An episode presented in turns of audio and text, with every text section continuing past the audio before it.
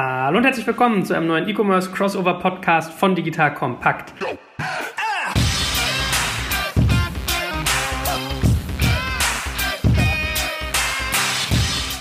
Mein Name ist Jörg Schmarek und natürlich wieder in kompetent E-Commerce orientierter Begleitung die Herren Graf und Krisch. Guten Morgen. Guten Morgen, hallo. Moin Moin aus Kiel. Wie ist denn euch so ergangen eigentlich in den letzten Tagen und Wochen? Also Spriker habe ich ja kürzlich auf der Demexco erst wieder erleben können. Ihr habt ja immer diese Gigastände. Aber was hat sich denn so euch getan in den letzten ein, zwei Wochen? Mal kurzes Recap. Ja, also äh, bei uns stand natürlich ähm, tatsächlich die, die Mexco im Mittelpunkt. Da sind ja auch relativ viele Partner von uns immer vor Ort dann auf unserem Stand. Ähm, deswegen ist er auch so groß, weil wir so viel Partnern da ja auch versuchen, Platz zu ähm, bieten. Und das hat auch gut funktioniert. Das so, äh, äh wieder aller Unkenrufe ist die Messe auf jeden Fall nicht geschrumpft. Ausstellerseitig vielleicht, aber besucherseitig nicht. Ähm, das macht schon noch das macht schon noch äh, ähm, Sinn. Ansonsten hat mich in der letzten Woche vor allem der Farfetch-Börsengang äh, begleitet und mich nochmal darüber nachdenken lassen, über den Costolani-Spruch, äh, gibt es mehr Idioten als Aktien oder mehr Aktien äh, als Idioten? Ähm, und ähm, naja, aber das ist, glaube ich, nochmal ein ganz eigenes Thema, was wir hier, glaube ich, in dieser Runde nochmal besprechen müssen. Äh, was sind faire Börsenbewertungen? Jetzt kommt ein kleiner Werbespot. Aufgepasst! Wusstest du, dass HR-Teams heutzutage mit mehr Aufgaben denn je konfrontiert sind? In der aktuellen Studie HR Trends, die Zukunft der Personalarbeit 2024 von Sage, wurden HR-Teams aus sieben verschiedenen Ländern und über 20 Branchen befragt, um top aktuelle Insights in der Entwicklung des Personalwesens zu geben. Sage entwickelt HR-Tools und Software für dein Unternehmen, um Lohnabrechnungen, Personalmanagement, Buchhaltung und mehr zu vereinfachen. So, und die Studie von Sage zeigt unter anderem, dass ganze 91% der HR-Teams angeben, dass ihre Arbeit Arbeitsbelastung im letzten Jahr zugenommen hat, aber gleichzeitig glauben 79 Prozent der Befragten, dass Automatisierung ihre Prozesse zukünftig verbessern und Zeit sparen kann. Ebenfalls spielt auch KI eine große Rolle. Derzeit nutzen etwa ein Drittel bereits Chatbots wie ChatGPT in ihren Prozessen und circa drei Viertel der PersonalleiterInnen sind sich bereits sicher, dass KI die Arbeitsweise im HR revolutionieren wird. Du merkst, die Studie ist vollgepackt mit Statistiken, überraschenden Erkenntnissen und Tipps für HR-Führungskräfte, die vorankommen wollen und zeigt eine Momentaufnahme der sich stetig wandelnden Rolle von HR heute. Am besten schaust du dir die Studie HR-Trends, die Zukunft der Personalarbeit 2024 selbst an. Unter digitalkompakt.de slash Sage, S-A-G-E, kannst du sie dir komplett kostenlos herunterladen. Und wie immer findest du alle Infos auch auf unserer Sponsorenseite unter digitalkompakt.de slash Sponsoren. Werbung Ende.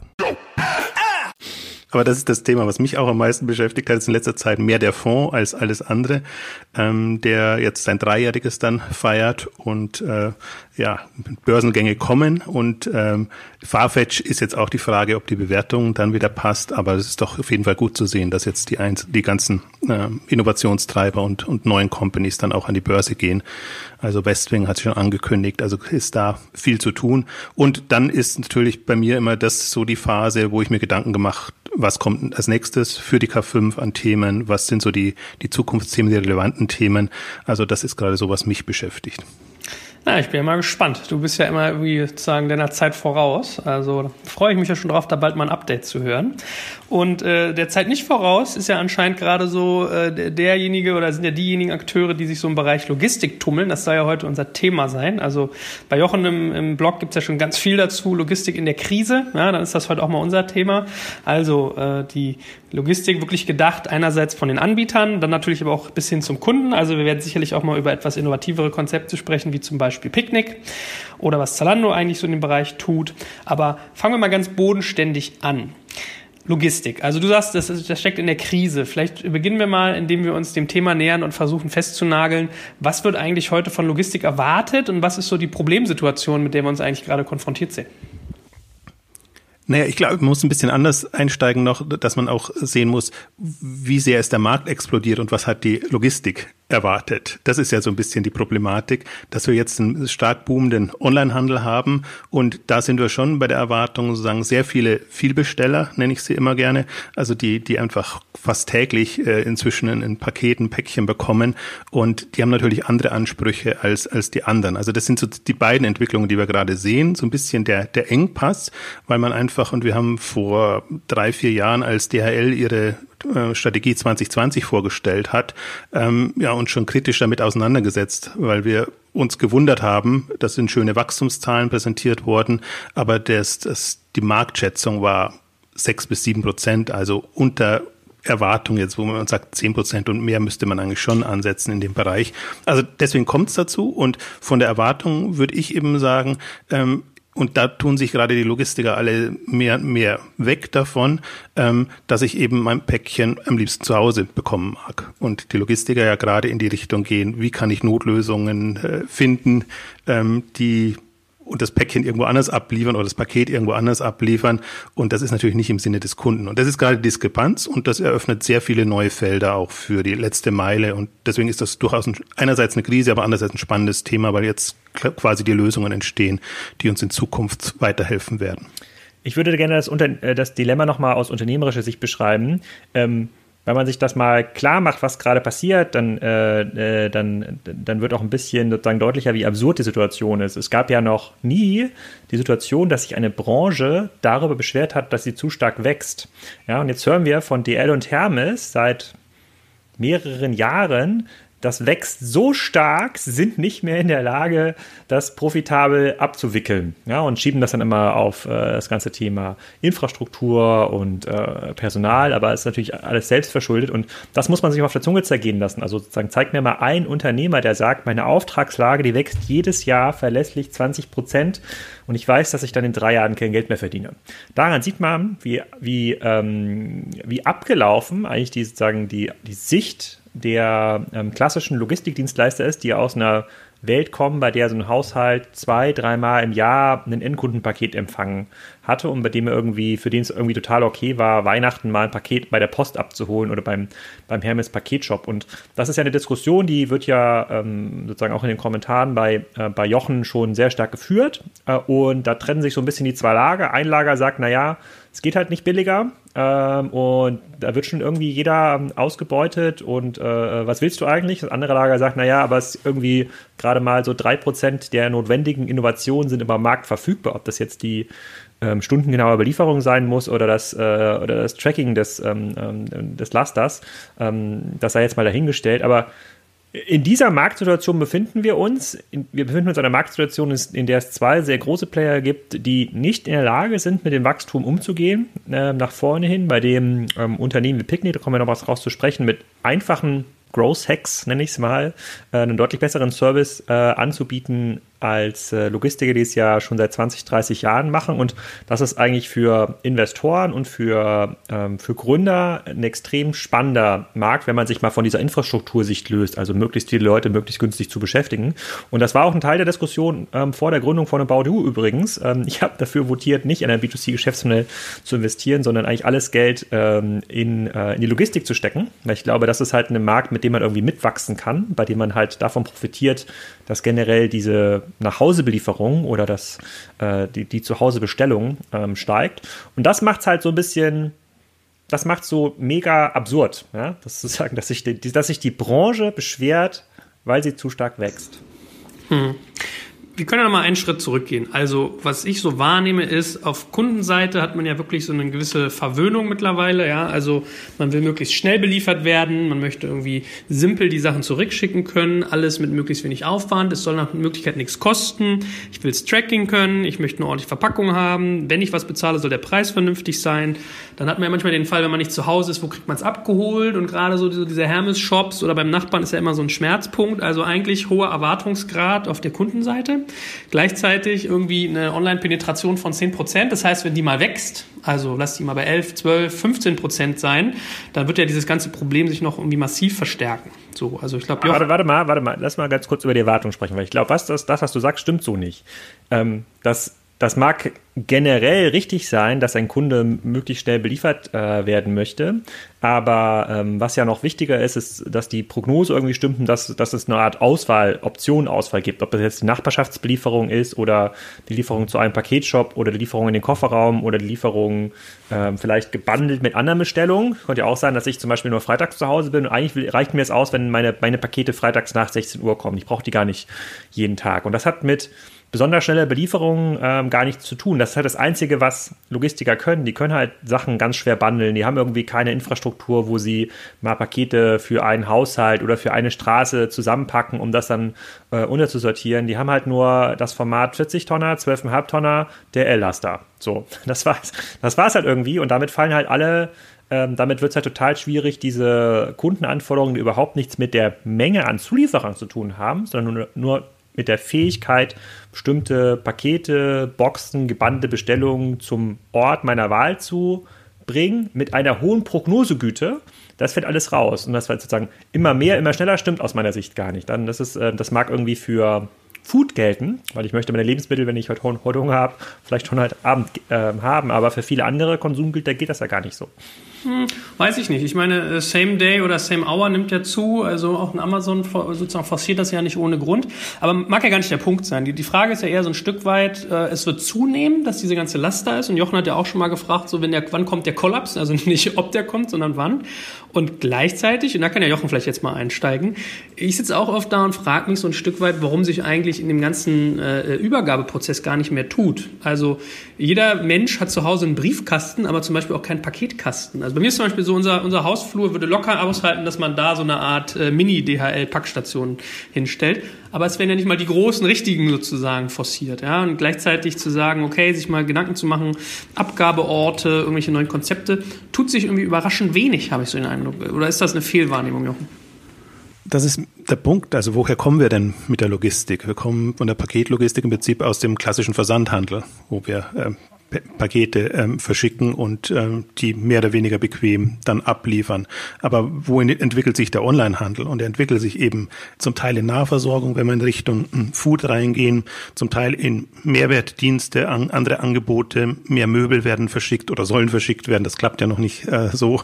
Also der Markt boomt noch nicht so, sagen wir es mal so rum, äh, wird aber kommen. Das heißt, es fehlt genau du sprichst den richtigen Punkt an, die Ausdifferenzierung auf der letzten Meile. Und das, glaube ich, ist auch das Neue und das Spannende und das, was bestehende Anbieter letztendlich am falschen Fuß trifft. Deswegen glaube ich eben auch, dass wenn Amazon Logistics reinkommt, die eben über Prime Now Erfahrungen gesammelt haben, ähm, dass sich ähm, zunehmend drehen wird und dass da auch andere äh, eine Möglichkeit haben. Das Faszinierende ist ja jetzt, wenn man sieht, die ganzen Dienste werden ja alle virtuell aufgebaut. Die werden mit, mit lokalen äh, Diensten ähm, Lieferdiensten entsprechend strukturiert. Es ist eigentlich nur mehr eine Koordinationsaufgabe jetzt für den Markteintritt, aber der Service auf der letzten Meile steht quasi im, im, im Vordergrund. Und dann ist eben die Frage, was will ich als Kunde? Will ich wirklich schnell beliefert werden?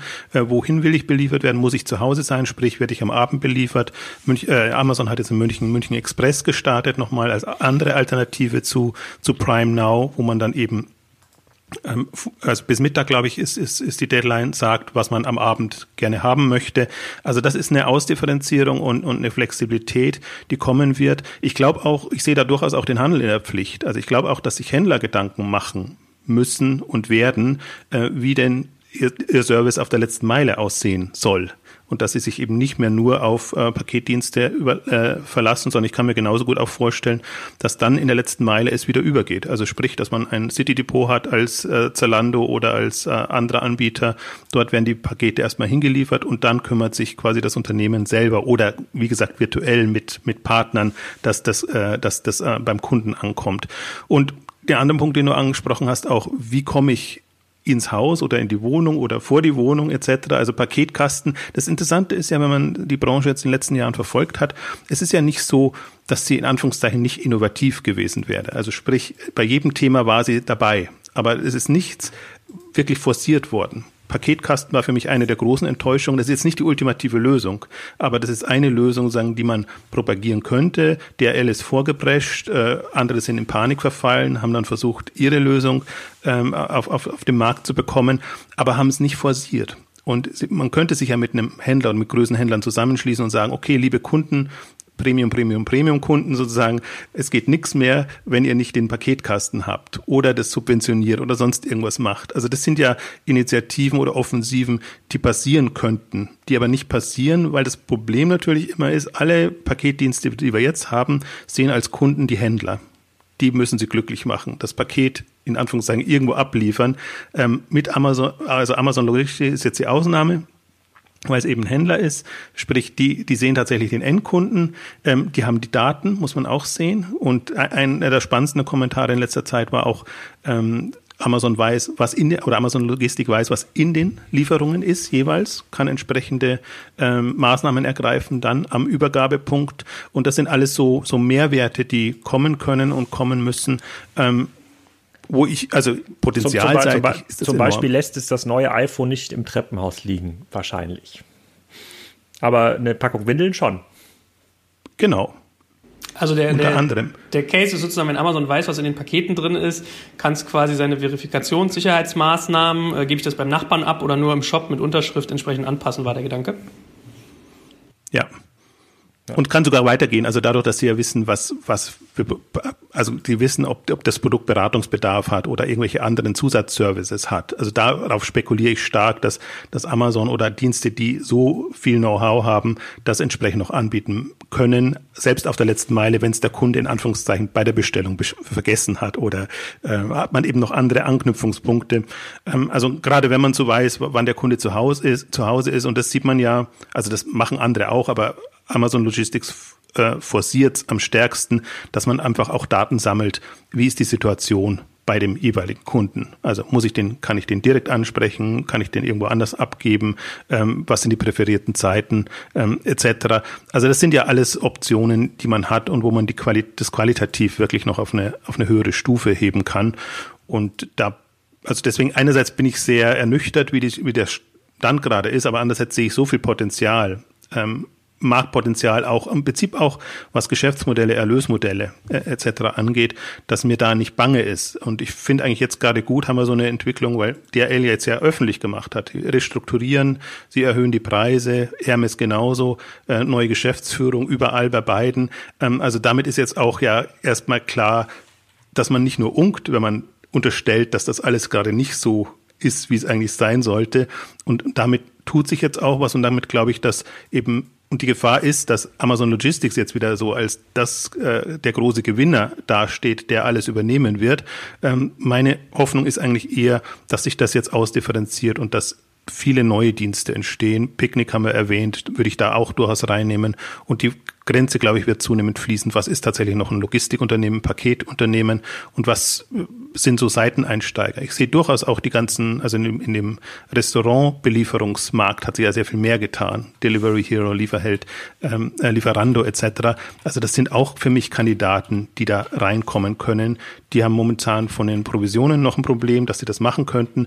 Aber wenn das, der Markt da ist, wer weiß, wer sich da tummelt. Mhm. Irgendwann. Dann forcieren wir nochmal. Schauen wir uns doch mal die Situation bei DHL noch einen Meter genauer an. Also wir hatten jetzt als ersten Punkt, erhöhen die Preise, wollen dadurch eigentlich Nachfrage drücken. Ja, also gar gar nicht. Man will nicht mehr verdienen, sondern man will, dass Leute weniger Pakete abgeben. Ähm, man forciert die ganzen Paketstationen gar nicht, dass man sagt, okay, wir bauen jetzt mal sukzessive aus, dass wir nicht immer irgendwie in 50 Haushalte fahren müssen, sondern dass wir mal eine Box ansteuern können, macht man auch nicht so richtig. Man tut dann teilweise solche Sachen wie Kooperation mit Rewe bauen. Also der Gedanke ist anscheinend schon ein Stück weit verankert, dass man halt sagt, sagt, na gut, dann kann man irgendwie mit seinem Wocheneinkauf bei Rewe auch irgendwie seine Pakete gleich mitnehmen. Aber ist ja irgendwie auch so ein bisschen eher schwierig, ja. Also äh, klang für mich jetzt noch nicht so wie der Durchbruch. So. Äh, gleichzeitig versucht man ein Stück weit in Richtung Briefpost zu gehen, ja. Briefe gehen runter, Pakete gehen hoch. Also ist, glaube ich, der Gedanke, so wie ich es mitgekriegt habe, dass man versucht, ein bisschen wirklich auf die Post im Sinne des Briefversands auszulagern, weil man dann Pakete noch in den Briefkasten reingedrückt bekommt. Aber die Frage ist doch so ein Stück weit, das ist ja alles so äh, Pflaster auf irgendwie klaffende Wunden kleben. Ähm, könnte man da nicht ganz, ganz anders nachdenken? Und welchen, welchen Gedanken ich spannend finde, und der ist ja eigentlich in aller Welt gerade, äh, also in allen möglichen Bereichen des Onlinehandels, wäre ja Plattformbildung, wo ich ja mal spannend fände, darüber nachzudenken, ob das nicht auch bei Logistik gehen kann. So, und offensichtlich ist es ja möglich. Es gibt ja schon irgendwie erste Ansätze dazu in den USA von DHL auch. Wie beurteilt ihr denn diese Chance? Ich glaube, diese Option, ob es jetzt die Plattform ist oder ob es quasi neue Services sind, ich glaube, die ähm, sind genauso klar wie diese Innovationskonzepte, die ja auch Hermes und DHL ausprobiert haben. Egal, ob es jetzt die Drohne ist oder dieses, äh, dieser Roboter, der, ähm, der Ausliefert, des, äh, aus, ausliefert. Das fällt ihnen halt so ein bisschen schwer in der in der Umsetzung, weil die meisten dieser Sachen, ähm, wie Jochen schon richtig sagt, sind ja Asset Light. Also es geht da, es geht darum, Ressourcen zu managen, zu bündeln und äh, zusammenzuführen. Und das ist in der Regel sind das, äh, sind das Softwareprojekte. Und das hat ja erstmal gar nichts mit den Kapazitäten und auch Kompetenzen zu tun, die ein DRL und, äh, und Hermes hat. Und heute ist ja das größte Problem, äh, was sich ein Hermes und ein DRL aufgebaut haben, dass sie ähm, in diesem Preiswettbewerb mit Salando nachgegeben haben, nicht mit Salando, mit Amazon nachgegeben haben über Jahre und jetzt auf einer Negativmarge sitzen oder einer beinahe zu ne Negativmarge, während Amazon selber eine Logistik aufbaut. Jetzt kommt ein kleiner Werbespot.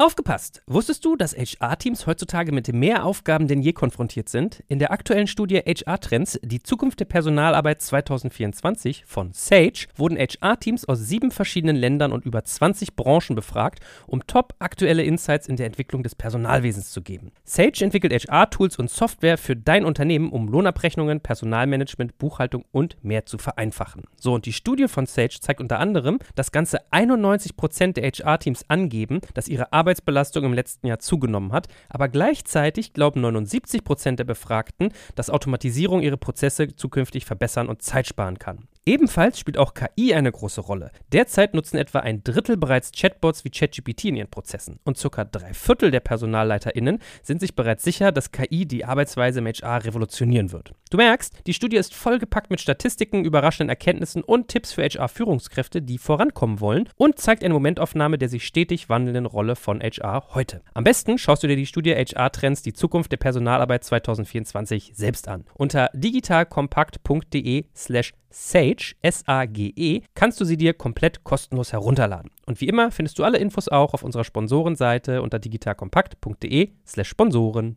Werbung Ende. So, und das ist halt, das, das, das, das treibt 80 Prozent aller Diskussionen in diesen Unternehmen. Ich glaube total daran, dass es auch sinnvoll sein könnte, äh, neben ne, für, den, für den Hermes so eine Art Plattform aufzubauen, die dann ähm, die eigene Planungskompetenz bei der Nutzung von Drittdienstleistern, äh, die regional halt äh, tätig sind, ähm, zu bündeln. Also eine Art, das, was Kühn und Nagel eigentlich sozusagen groß in B2B macht, das auch für B2C-artige Lieferungen ausführen zu, ähm, ausführen zu lassen. Aber ich sehe jetzt nicht, wo die da einen strategischen Vorteil hätten gegenüber ähm, einem neuen Business, was in diesen Markt eintritt, also ähm, ähm oder vielleicht sogar gegenüber Kühn und Nagel. Also das kann ich momentan nicht erkennen. Da finde ich es schon fast spannender, wenn Hermes sagt, na komm, wir ziehen uns aus dem Drittgeschäft zurück, entziehen quasi unsere Kapazitäten ähm, dem Markt und auch damit Amazon und kümmern sich kümmern um, uns um die äh, äh, super wachsenden Sachen der, äh, der Otto-Gruppe. Das, das liegt, glaube ich, näher, weil es umsetzbar ist. Jetzt mal dahingestellt, ob das ein sinnvoller Move ist als ähm, darüber nachzudenken, dass man so eine Plattform aufbaut. Also ich glaube, da, daran mangelt es auch nicht. Ich glaube, das hat man ja auch gehört. Ich habe ja mit dem Roger Hillen Pasedak von Hermes auch mal so einen Podcast aufgenommen. Dieses Thema so Innovations, Innovationsideen, das ist überhaupt nicht das ist nicht der Engpass. Es liegt wirklich an der Execution-Kompetenz und an einem komplett veralterter Managementstruktur. Hat quasi keiner hat Ahnung von Software. Alle haben schon ein paar Mal versagt beim Thema ERP-Projekt und äh, ähm, generell Neu Neustrukturierung. Ähm, und das Einzige, was sie sozusagen geschafft haben, ist Auslandsexpansion mit dem identischen Modell wie in Deutschland. Ähm, deswegen glaube ich nicht, auch wenn Plattformen sinnvoll sind, dass das von DRL und Hermes gestemmt werden kann. Also vielleicht mal, man kann es ja auch anders aufziehen. Also was, was wird denn das ähm, ausschlaggebende Moment sein, um, um einen erfolgreichen Logistikdienst aufzubauen, jenseits von der operativen äh, Kompetenz, Schrägstrich Exzellenz.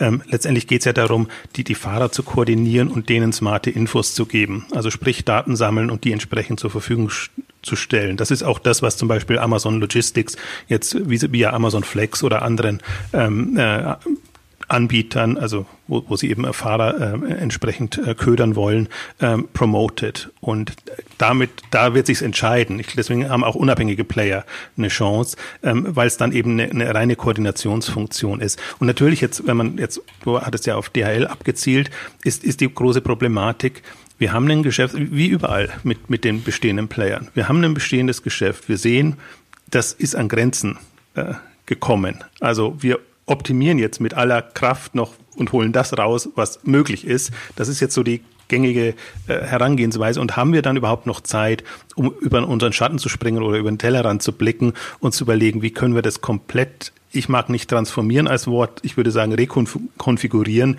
dass es eben auf, auf eine neue Zeit hinpasst. Und rekonfigurieren heißt dann eben immer auch, dass bestimmte Dinge wegfallen, die man einfach nicht mehr braucht. Und die, die Frage ist halt jetzt, ich meine, alle die sind stark im, ich nenne es mal Backend der Logistik, also wirklich in der, in der, in der großen Distribution, jenseits der letzten, also bevor der letzten Meile, so muss man, muss man sagen.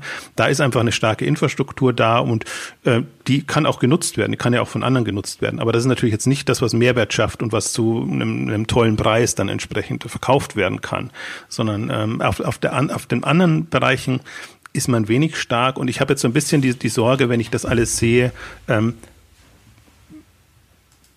man muss sich so fokussieren auf die bestehenden Probleme. Und du hast es angesprochen, was ich am was mich am meisten irritiert, ist wirklich das Kuddelmuddel mit Brief und Paket. Dass man da noch, noch zusätzlich Altlasten hat aus dem Briefgeschäft. Also Altlasten ist in Anführungszeichen, weil es eigentlich das Geschäft ist ja, was das andere finanziert. Das ist ja noch das, was, was gut äh, äh, läuft, aber stark rückläufig ist.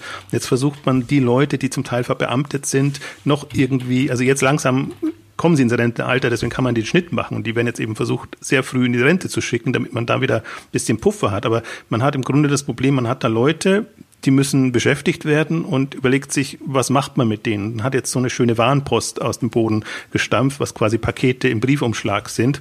Ähm, und, und das ist alles, du merkst halt, das ist nicht vom Kunden her gedacht, um, um also ist, ist, ist ähm, blatt, aber das ist sehr aus, aus den internen äh, ähm, Möglichkeiten oder Unmöglichkeiten gedacht.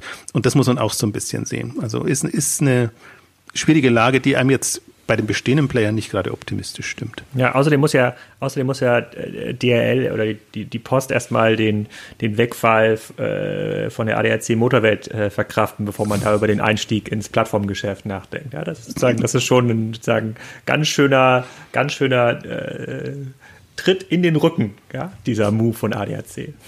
Wieder 60 Millionen ungefähr ist so das Volumen, 60 Millionen Euro Umsatz weniger.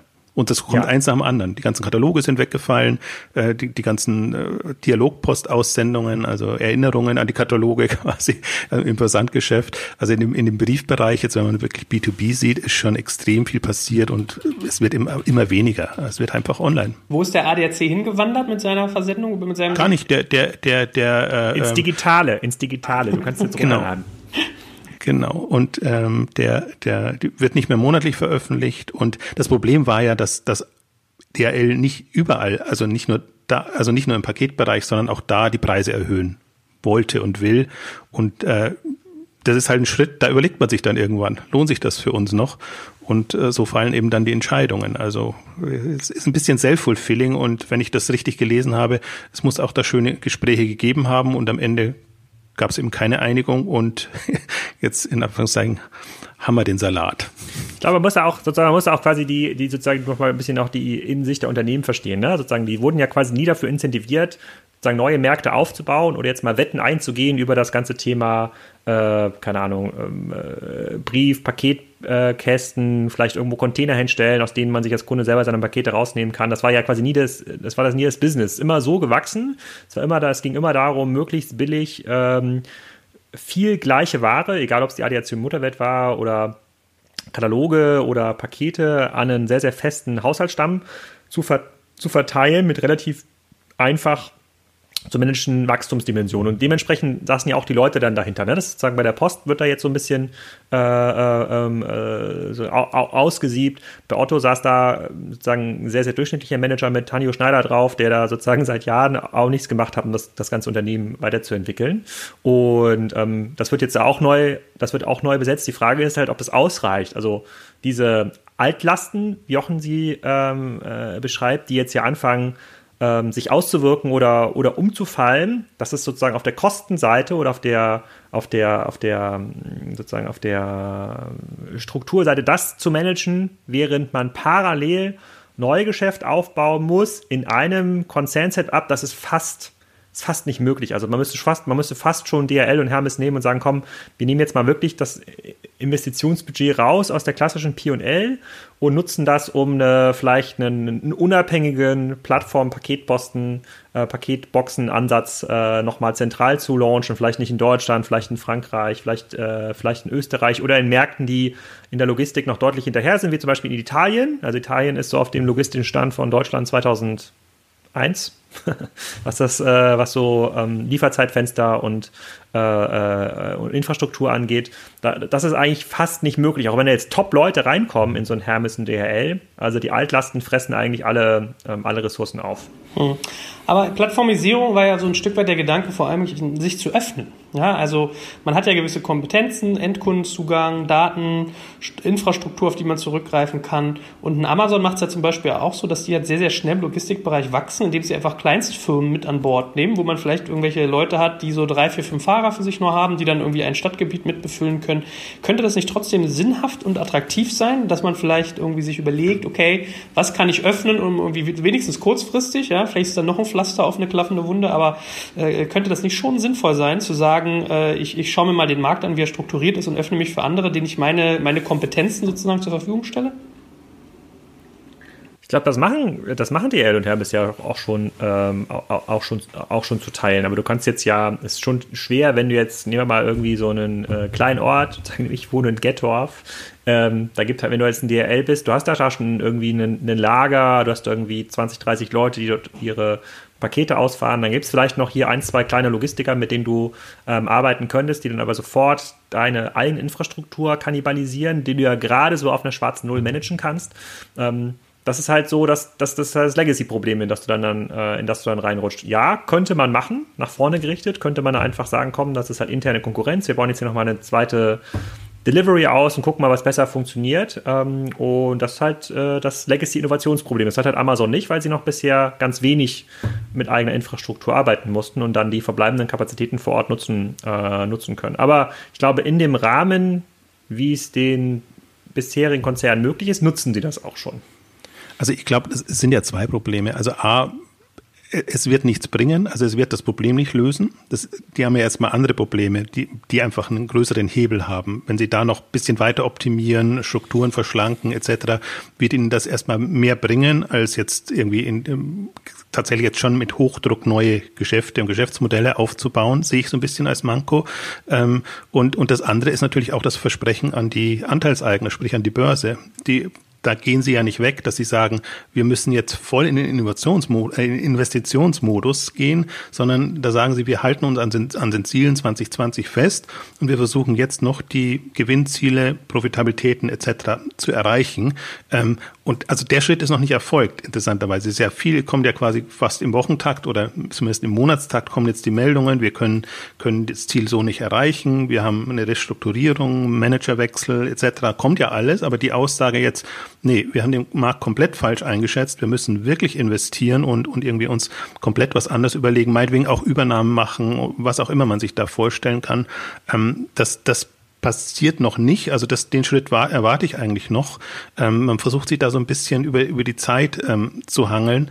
Und ähm, Amazon ist ja im Grunde ganz spannend. Wann ist der Schritt erfolgt? Also Amazon hat, glaube ich, so sein Schlüsselerlebnis 2014 gehabt, als in den USA das Weihnachtsgeschäft in Anführungszeichen fast implodiert ist, aber als die, die Post und die Dienstleister eben nicht mehr den, den, also die Pakete nicht mehr rechtzeitig bekommen konnten.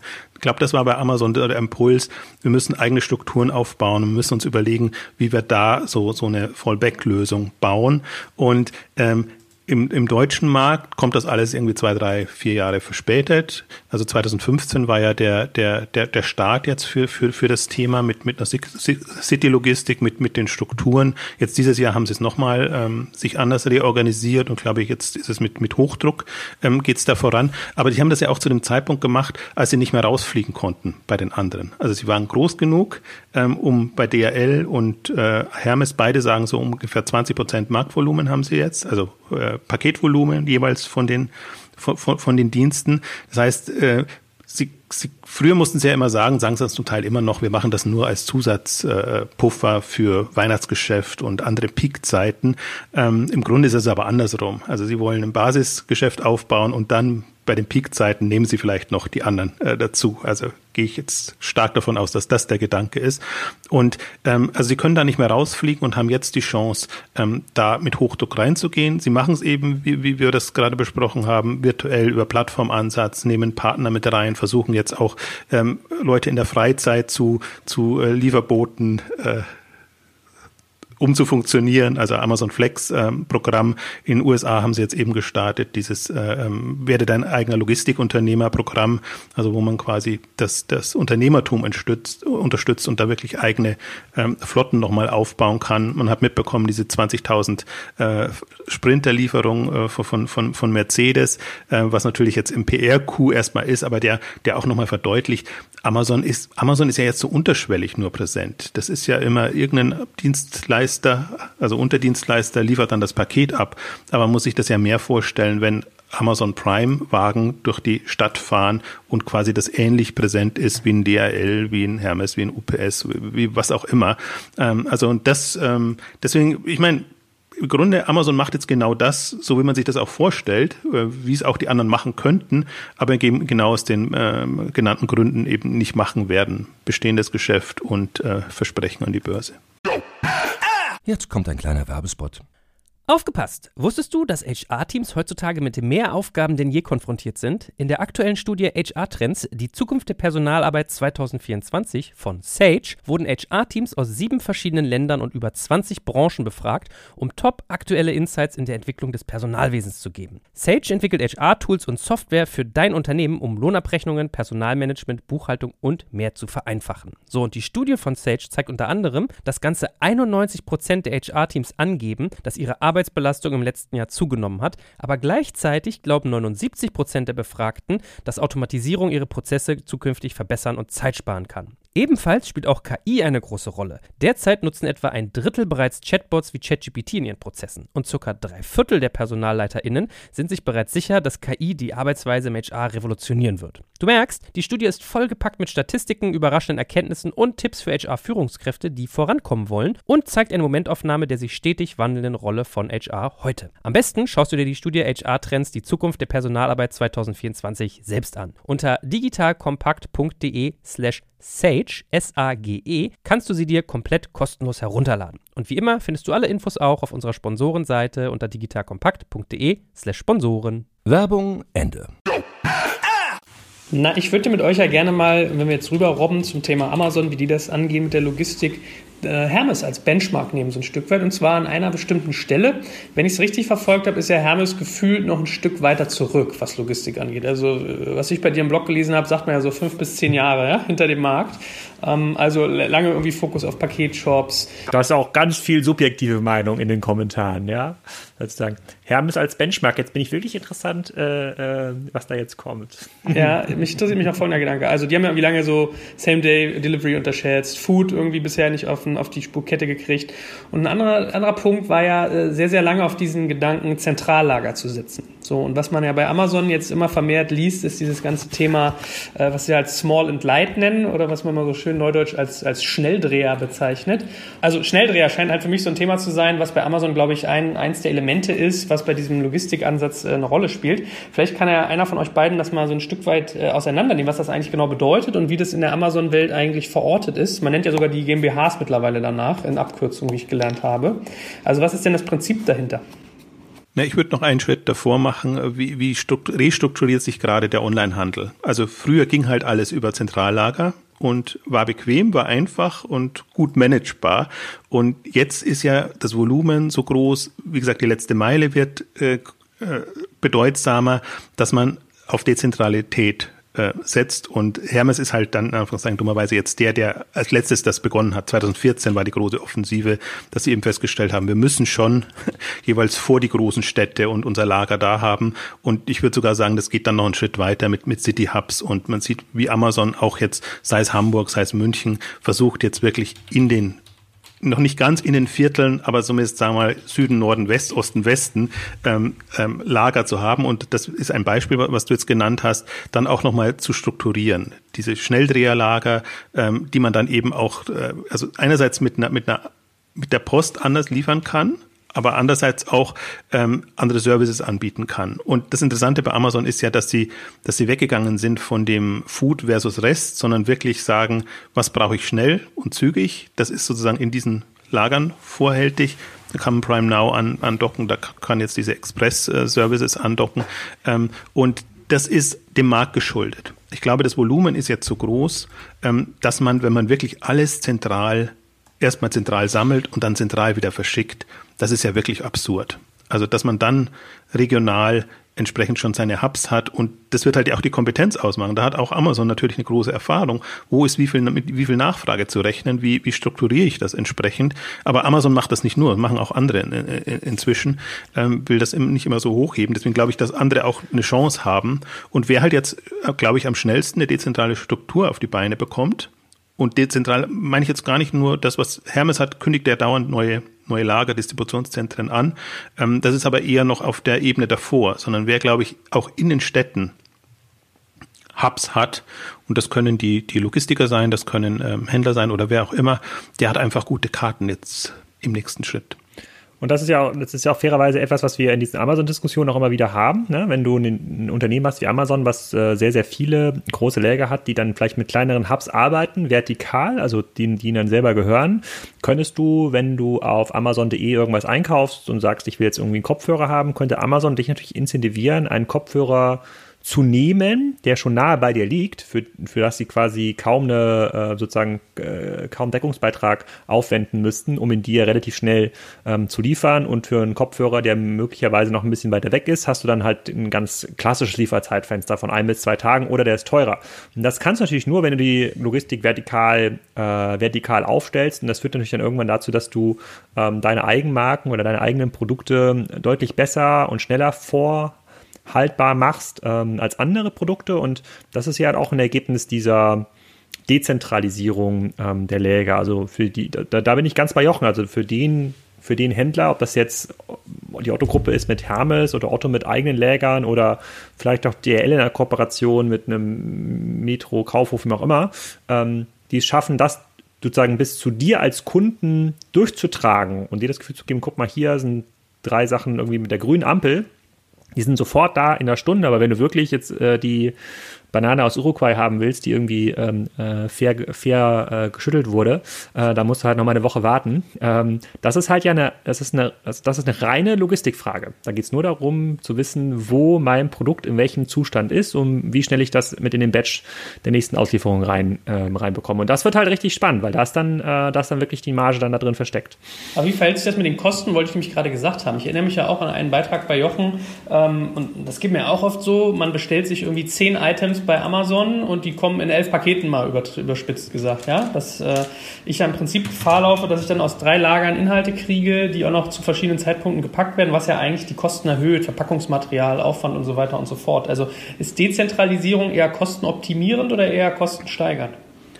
Äh, so kann man es nicht sagen, aber jetzt so sagen wir mal, das ist nicht unbedingt das Bequemste. Also das ist jetzt auch das, das liegt natürlich an der Flut der Bestellungen. Also das ist genau das Problem, was es noch zu lösen gibt. Ob man das irgendwie konsolidiert bis zum gewissen Grad macht man das auch oder macht ein Amazon das auch ähm, oder ob man sagt, okay, wir, wir, wir offenbaren uns da dem Kunden gegenüber sozusagen, wie aus Kundensicht chaotisch wir sozusagen das Ganze äh, verwalten. Das ist genau der, der große Nachteil. Also deswegen hat Dezentralisierung hatte ja auch eine, einen großen Vorteil, äh, dass, dass man wirklich das alles koordiniert machen konnte.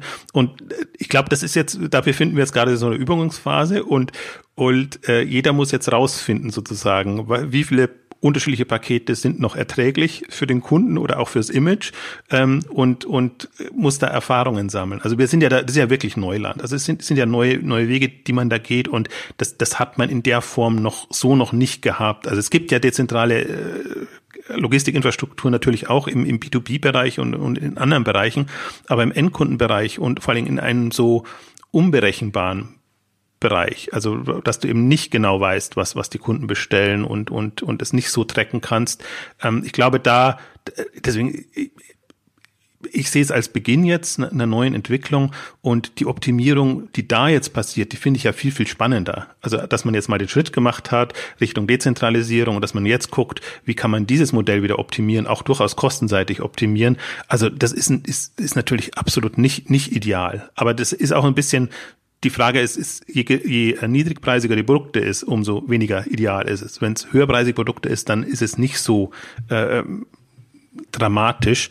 Ähm, aber also es ist schon nicht, also es ist nicht alles rosig, was jetzt gerade da ist und was da entsteht, will ich damit sagen, sondern wir müssen einfach sehen, dass wir uns wirklich in einer Umbruchphase befinden. Für mich am, am deutlichsten hat eigentlich die Umbruchphase gemacht, was, was war Zalando stolz, zum Beispiel auch beim Börsengang oder bis dahin noch auf ihre Zentrallogistik. Wir sind Berliner, wir machen irgendwie alles aus Berlin und, und äh, haben das so super kompakt gemanagt und da haben wir die Retourenvereinnahmung, da haben wir die, die, die, die Waren verschicken etc und wie die das in den letzten Jahren extrem dezentralisiert haben, um eben auch Last-Mile-Service anbieten zu können, wie sie dann sogar versuchen jetzt die, die Händler anzubinden, sodass sie aus den Läden liefern können als Überlaufprogramm, sage ich jetzt mal, das propagieren sie so nicht, aber ähm, also wie sie da komplett umgedacht haben von, von zentral auf dezentrale Logistik, eben genau weil sie diese Chance gesehen haben, sehr früh. Und im Modebereich ist es ja noch weniger gang und gäbe, jetzt äh, Last-Mile-Services zu haben als, als in anderen Bereichen. Deswegen bin ich da sehr gespannt,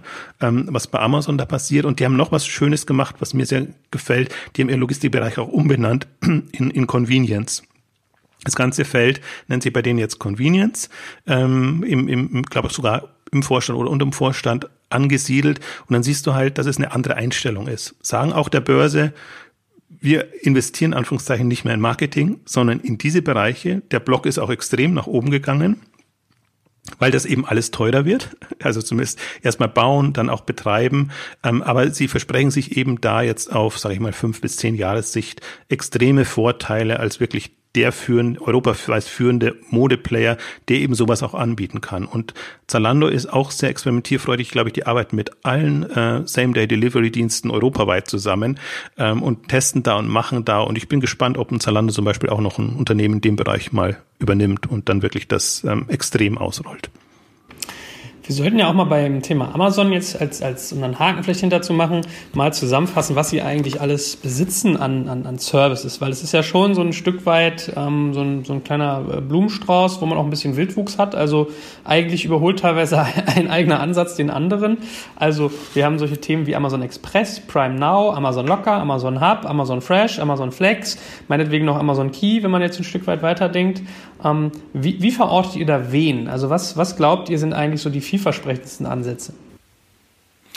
Also ich würde, das, ich würde mir das ein bisschen einfacher machen. Also ich würde das gar nicht so strategisch sortieren, wie es ja auch oft im äh, sozusagen im Kommentarspalten ähm, einschlägiger Blogs äh, kommentiert wird. Da macht sich Amazon oft auch selber nicht so große Gedanken davor, sondern überlegt sich, okay, wie kriegen wir genau dieses, äh, das hin, was der Kunde dort will. Ähm, das mag sein, jetzt, ich, ein Wunsch von mir wäre quasi, ich möchte alle Bestellungen in einem Paket haben. Ja, vielleicht, auch wenn es vielleicht dann am, am, am letzten möglichen Lieferzeitpunkt kommt, am Freitag und nicht eben am Dienstag.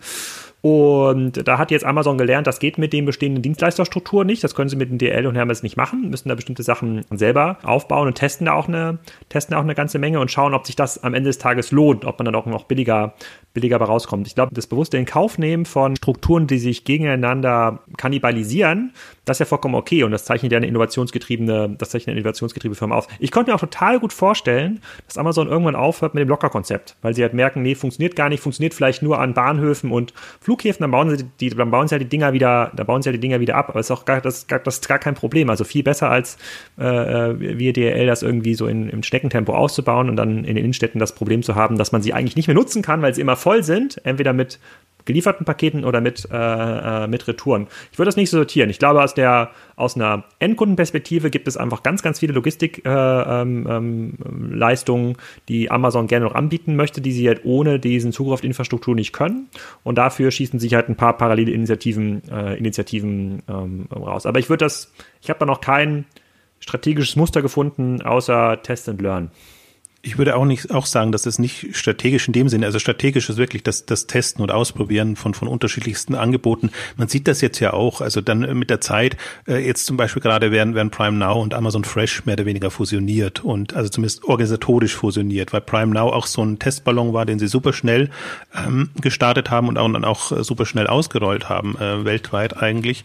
Und jetzt sind sie ein bisschen in einer anderen Situation, sehen vielleicht auch, dass vielleicht Prime Now sogar der bessere Lebensmitteldienst ist als Amazon Amazon Fresh und äh, jetzt haben sie Whole Foods noch dazu gekauft, also haben auch Möglichkeiten jetzt aus den Läden oder kann man ja fast schon City Depots nennen, ähm, entsprechend was was was zu basteln. Also deswegen wird dieser ganze Komplex zusammengebaut. Ähm, dann eben die die dieses Crowdsourcing nenne ich es jetzt mal ein bisschen äh, passt nicht ganz, aber Amazon Flex sozusagen, dass man eben versucht Mitarbeiter zu bekommen in dem Bereich, ist noch mal ein anderes Feld, wo man auch unterschiedliche Dinge testet. Und das ist ja genau das das Spannende oder Sympathische an äh, an Amazon, ähm, dass, dass sie ähm, da sehr, also dass sie Themenfelder definieren und das dann entsprechend forcieren und, und da erstmal nicht, ähm, also erstmal nur gucken, macht das Sinn oder ist, ist, ist die Kundennachfrage testen und ähm, dann eben versuchen herauszufinden, was, was findet tatsächlich Anklang am Markt. Ich würde quasi nochmal sozusagen einen Appell auch so ein bisschen an die Logistikunternehmer in diesem Markt richten. Ich glaube, es gibt ganz, ganz viele Händler, die mittlerweile auch relativ äh, signifikante Größen erreicht haben, die jetzt durchaus bereit sind, Alternativen zu Hermes und DL zu testen, ja.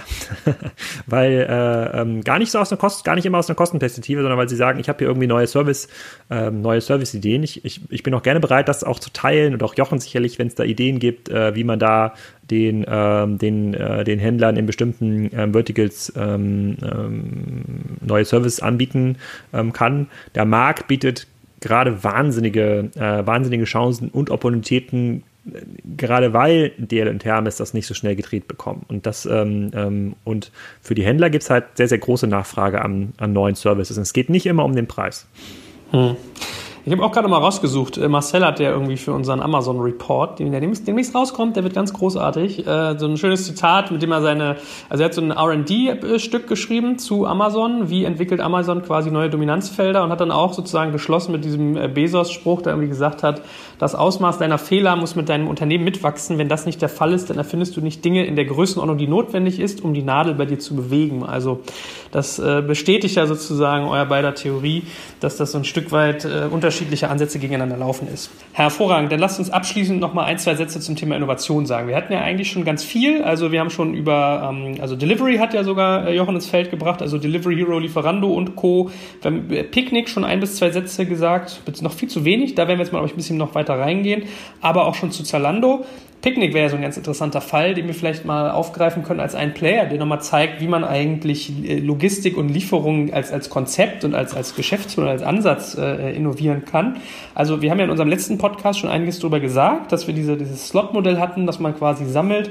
Ähm, jetzt geht es ja auch sogar so weit, dass die irgendwie sagen, ich komme komm zu dir, bring dir deinen äh, Wocheneinkauf an Essen rum, oder ist ja gerade äh, mehrfach Wochenbestellung sogar bei Picknick eigentlich der Case, und nimm noch deine Retouren mit. So, das heißt, man, man denkt also offensichtlich schon in den Dimensionen, dass Logistik ein Thema ist bei diesem Modell.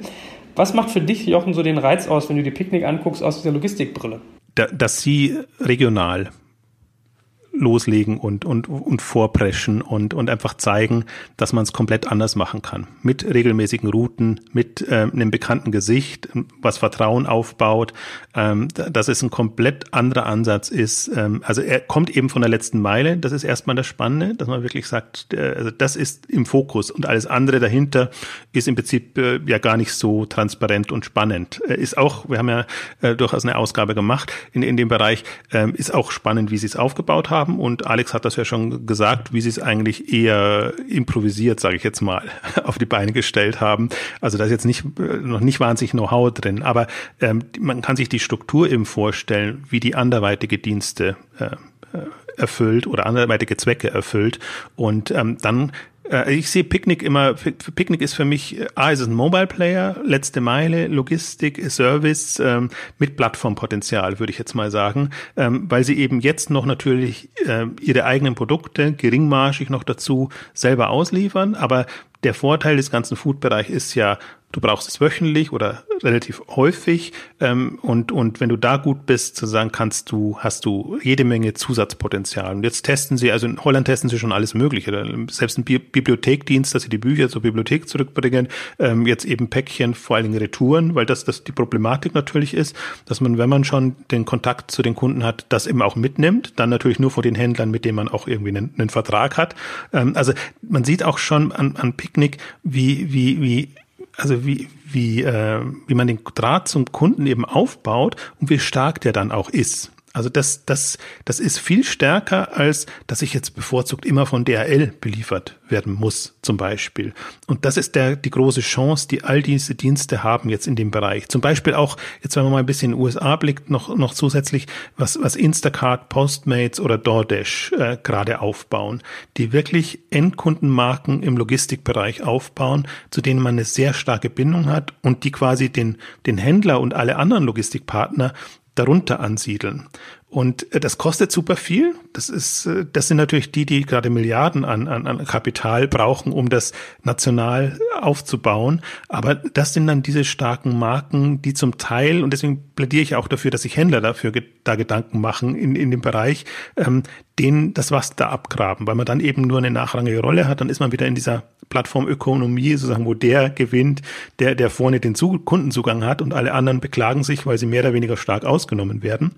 Ähm, also deswegen finde ich ein Picknick reizvoll, weil man diese Perspektiven schon sieht und ahnt, wo das hingeht. Man kann es auch ein bisschen an Prime Now sich abgucken. Prime Now ist von Beginn an als, als Plattform Marktplatz konzipiert worden von Amazon, wie Amazon gerade alles so konzipiert. Da sind eben auch lokale Händler, Bäcker, äh, Metzger etc. Äh, mit dabei integriert. Also das, das ist immer dann so ein ich glaube, das muss auch jeder Service, der, der das macht, ähm, so entsprechend berücksichtigen. Aber ich wollte noch, weil wir es wieder sehr in Innovation sozusagen auf, auf nur Newcomer setzen, wenn man sieht, wo tut sich am meisten im Logistikbereich, auch eine Rewe stellt ja eine eigene Logistik auf die Beine. Äh, Edeka, ehemals Tengelmann, hat Bring, Bringmeister als, als Logistik, auch lokale, bei uns Fresh Foods in, in München, ähm, ist, ist ein lokaler ähm, Supermarktbetreiber, der das entsprechend aufbaut. Also deswegen glaube ich auch, es wird viel aus dem Food-Bereich jetzt kommen und getrieben werden und das wird die Standards nochmal anders setzen als bisher und dann wird man auch nicht mehr unbedingt jetzt, wenn man an Logistik oder letzte Meile denkt, an das Paket denken, sondern wird man eigentlich eher an den Service denken, der einen da erwartet und ich kann mir, also Picknick ist natürlich ein, immer unser oder auch mein Lieblingsbeispiel, weil das einfach so aus einer anderen Richtung kommt und so so anders geartet ist, ähm, dass es spannend ist. Aber man soll jetzt auch Picknick nicht als das Ultimative sehen, sondern ich glaube, ich kann mir Logistik-Services für Mode vorstellen. Ich kann mir Logistik-Services zum Beispiel für Baumärkte Märkte vorstellen und also sperrigere Güter. Ähm, also das, das aus meiner Erwartungshaltung heraus muss und wird sich das extrem ausdifferenzieren. Und äh, inter, wenn man international guckt, sieht man auch schon gute Beispiele. Ähm, aber alles verdeckt natürlich momentan so ein bisschen das, das Food-Thema. Da ist, ist am meisten passiert. Und wenn man in die USA guckt, seit Amazon Whole Foods übernommen hat, ist das ja explodiert. Also will jeder einen Lieferdienst haben, jeder will in das Online-Handelsgeschäft einsteigen, weil sie alle die Befürchtung haben, dass diese Kombination aus Whole Foods, Amazon Prime, Prime Now etc. so stark und mächtig werden könnte, dass es den anderen wirklich das Wasser abgräbt. Jetzt kommt ein kleiner Werbespot. Aufgepasst! Wusstest du, dass HR-Teams heutzutage mit mehr Aufgaben denn je konfrontiert sind? In der aktuellen Studie HR Trends, die Zukunft der Personalarbeit 2024 von Sage, wurden HR-Teams aus sieben verschiedenen Ländern und über 20 Branchen befragt, um top aktuelle Insights in der Entwicklung des Personalwesens zu geben. Sage entwickelt HR-Tools und Software für dein Unternehmen, um Lohnabrechnungen, Personalmanagement, Buchhaltung und mehr zu vereinfachen. So, und die Studie von Sage zeigt unter anderem, dass ganze 91% der HR-Teams angeben, dass ihre Arbeit Arbeitsbelastung im letzten Jahr zugenommen hat, aber gleichzeitig glauben 79 Prozent der Befragten, dass Automatisierung ihre Prozesse zukünftig verbessern und Zeit sparen kann. Ebenfalls spielt auch KI eine große Rolle. Derzeit nutzen etwa ein Drittel bereits Chatbots wie ChatGPT in ihren Prozessen und circa drei Viertel der PersonalleiterInnen sind sich bereits sicher, dass KI die Arbeitsweise im HR revolutionieren wird. Du merkst, die Studie ist vollgepackt mit Statistiken, überraschenden Erkenntnissen und Tipps für HR-Führungskräfte, die vorankommen wollen und zeigt eine Momentaufnahme der sich stetig wandelnden Rolle von HR heute. Am besten schaust du dir die Studie HR-Trends, die Zukunft der Personalarbeit 2024 selbst an. Unter digitalkompakt.de slash Sage, S-A-G-E, kannst du sie dir komplett kostenlos herunterladen. Und wie immer findest du alle Infos auch auf unserer Sponsorenseite unter digitalkompakt.de slash Sponsoren. Werbung Ende. Hm. Gut, also Food als Katalysator, interessanter Gedanke. Magst du noch mal ein, zwei Sätze zu den amerikanischen Playern sagen, die du gerade genannt hast? Was machen die eigentlich genau? Was ist so deren Besonderheit im, im Logistikbereich? Also das sind erstmal reine Lieferdienste. Also die bieten eben an, dem Kunden, egal welchen Supermarkt du am liebsten hast, wir liefern dir da raus die Pakete, äh, die Pakete, die Produkte. Und ähm, sie haben das zweistufig organisiert. Picken im Laden macht das eine Team, also haben jeweils in, bei, den, bei den Läden dann eben lokal ihre Mitarbeiter und Lieferung dann das andere. Ob sie das selber machen oder von anderen machen lassen, ist nochmal was anderes. Aber zum Beispiel Instacart hat, gab es gerade ein schönes ähm, Interview auch nochmal, ähm, hat das jetzt zum Beispiel so organisiert, dass sie dann auch quasi einen Instacart Prime anbieten. Sprich, du zahlst, glaube ich, äh, es waren so ein bisschen über 100 Dollar, 100, 150 Dollar im Jahr für diesen Service und kannst dann eben händlerübergreifend einkaufen. Und das ist auch nochmal eine, das ist nochmal eine große Frage, die sich auch jeder Händler dann stellen muss. Bin ich dann wirklich so Rewe-affin, dass ich nur oder brauche ich fünf Apps quasi, um meine Foodbestellung zu machen? Oder reicht mir ein Instacart oder Postmates und DoorDash kommt eigentlich aus dem Restaurantbereich? Die, die, die haben aber jetzt schon bekannt gegeben, dass sie einfach zum ultimativen Logistiker werden wollen in dem Bereich. Also weil auch da sehen Unternehmen einfach jetzt die Chance, haben bestimmte Kompetenzen sich aufgebaut und sehen, ui, letzte Meile ist eigentlich der, das, der Punkt, ist, ist, ist super schwierig. Also wenn man vielleicht sollten wir da auch nochmal eine, eine separate Ausgabe zu, zu machen, weil das Geschäftsmodell natürlich extrem herausfordernd ist. Du bist nur der Lieferdienst bei einem äh, Foodgeschäft, was ohnehin nicht so margenstark ist. Du musst gucken, dass die dass die, der Bestellwert groß genug ist. Du musst gucken, wie du deine Servicegebühren entsprechend strukturierst. Also bei Instacart zum Beispiel, die haben super viel gemacht, aber erst seit zwei Jahren sind sie erstmal bei einer positiven Handelsmarge, also können, können tatsächlich, also vorher haben sie bei jeder Bestellung äh, verloren und haben aber jetzt sozusagen eine, eine Struktur an, an Gebühren, Liefergebühr, Servicegebühr, eben diese, diese Abo-Geschichten ähm, ähm, gebastelt und hoffen dann stark darauf, ähm, dass sie über ähm, Werbung ähm, groß werden. Weil das natürlich, wenn du mal so einen übergreifenden Dienst hast in dem Bereich, dann kann die ganze Food-Industrie quasi bei dir werben, sprich Coca-Cola, sprich äh, Nestle und, und, und wie sie alle heißen, ähm, über direkte Promos, aber auch über, über Gutscheincodes, zum, also Gutscheine, was ja in den USA ohnehin ein bisschen bewährter ist. Also das muss ein riesiges Geschäft für die sein. Ich kann mir vorstellen, dass das jetzt eigentlich auch schon der Treiber des, des ganzen Geschäfts ist. Deswegen, was du vorhin ja angesprochen hast, kostenseitig, refinanzierungsseitig.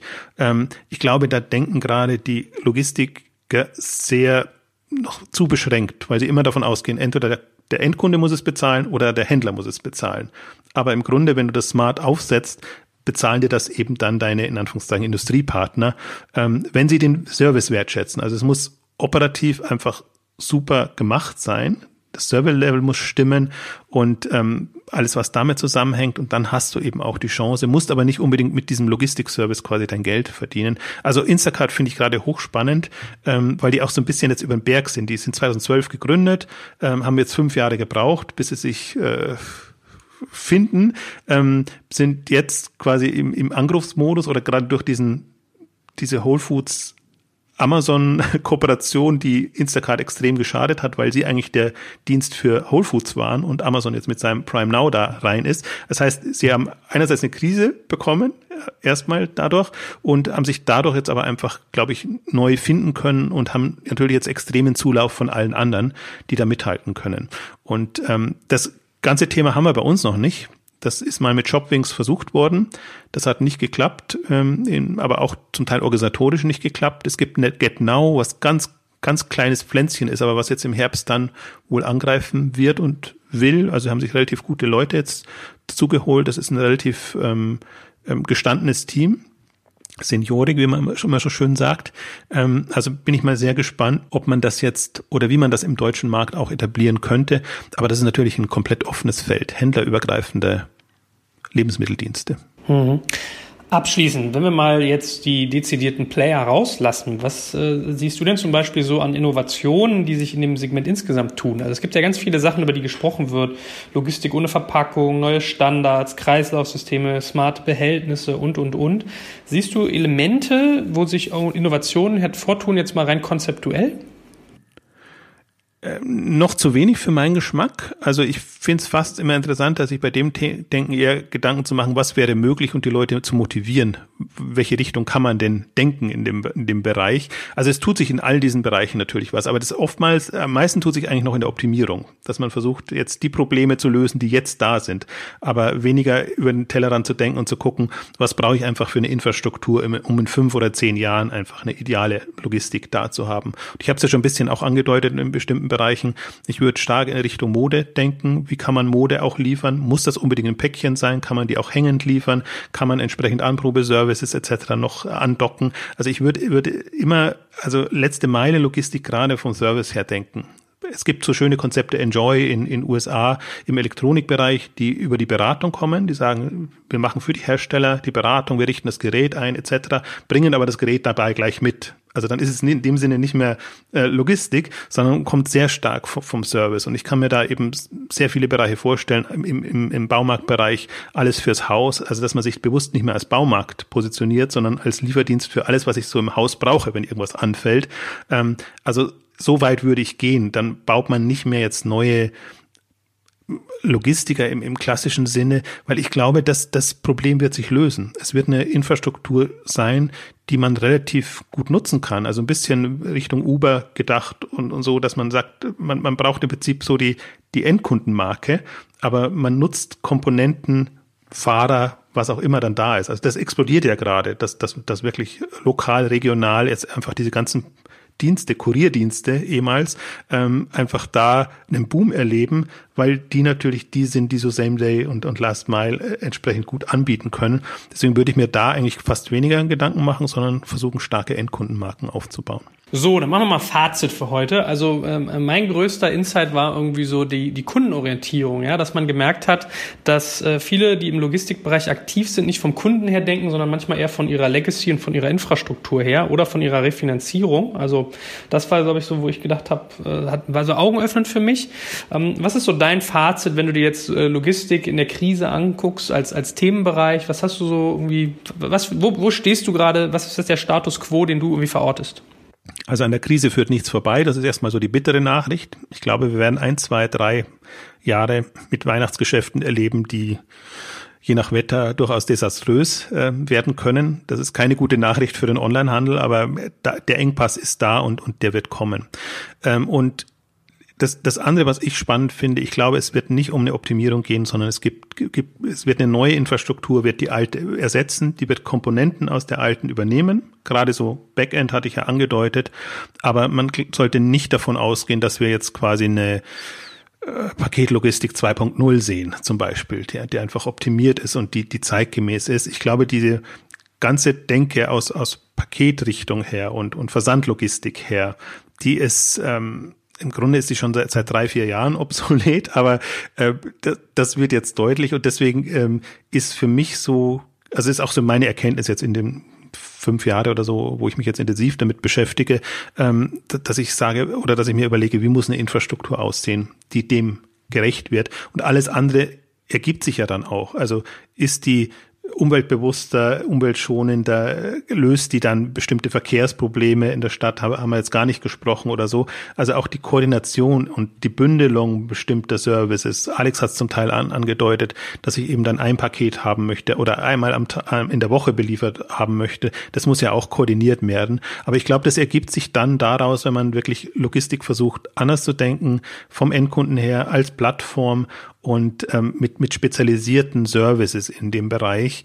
Ähm, und das Interessante wird dann, wie sich die bestehenden Player da integrieren, welche Rolle ein DHL übernimmt, welche Rolle ein ähm, Hermes übernimmt im Vergleich zu einem Amazon Logistik, was ich natürlich als sehr stark jetzt erstmal einschätze, weil, weil Amazon aus sich selber heraus schon mal ganz gut leben kann äh, mit, mit den eigenen äh, Kunden, aber dann eben ja auch über das Marktplatzgeschäft die anderen Händler immer sehr stark noch da reindrängt und einfach, es werden, wenn gewisse Standards da sind, dann kannst du Amazon Logistik mitnutzen. Wenn nicht, dann werden es eben die anderen sein, zum Beispiel. Ich würde mich freuen, wenn viele Hörer, die diesen Podcast hören, gerne auch in den Soundcloud-Kommentaren oder bei Digital Kompakt sagen ihre Ideen, was sie eigentlich brauchen aus der Nutzerperspektive, wo sie Ideen haben, wo sie Kooperationsansätze gerne gerne posten, weil das wird ganz bestimmt nicht der letzte Beitrag zum ähm, Logistikthema gewesen sein. Vielleicht schaffen wir es ja hier ähnlich wie mit Udo zum Thema Food, den einen oder anderen Experten zu finden, der dann noch ähm, Einblicke hinter die ähm, Kulissen geben kann. Ich glaube, das ist das Thema, äh, was Wachstum ähm, im Onlinehandel entweder stark beschränken wird in den nächsten Jahren oder stark beschleunigen wird. So, und das, äh, hier geht es um relativ viele äh, Milliarden. Deswegen finde ich das das liegt mir nicht nur am Herzen, weil ich selber Kunde bin und gerne neue Services äh, ähm, haben will. Ich glaube, hier kann man noch unternehmerisch eine ganze, eine ganze Menge, eine, eine ganze Menge reißen, weil hier ein neuer, komplett neuer Markt entsteht, der halt neue Dienstleistungen ähm, erfordert. Deswegen freue ich mich schon auf Ausgabe 2. Hervorragend, das war doch ein gutes Schlusswort und ich danke euch beiden ganz, ganz herzlich für eure Teilhabe und freue mich wie immer aufs nächste Mal mit euch. Vielen Dank. Tschüss.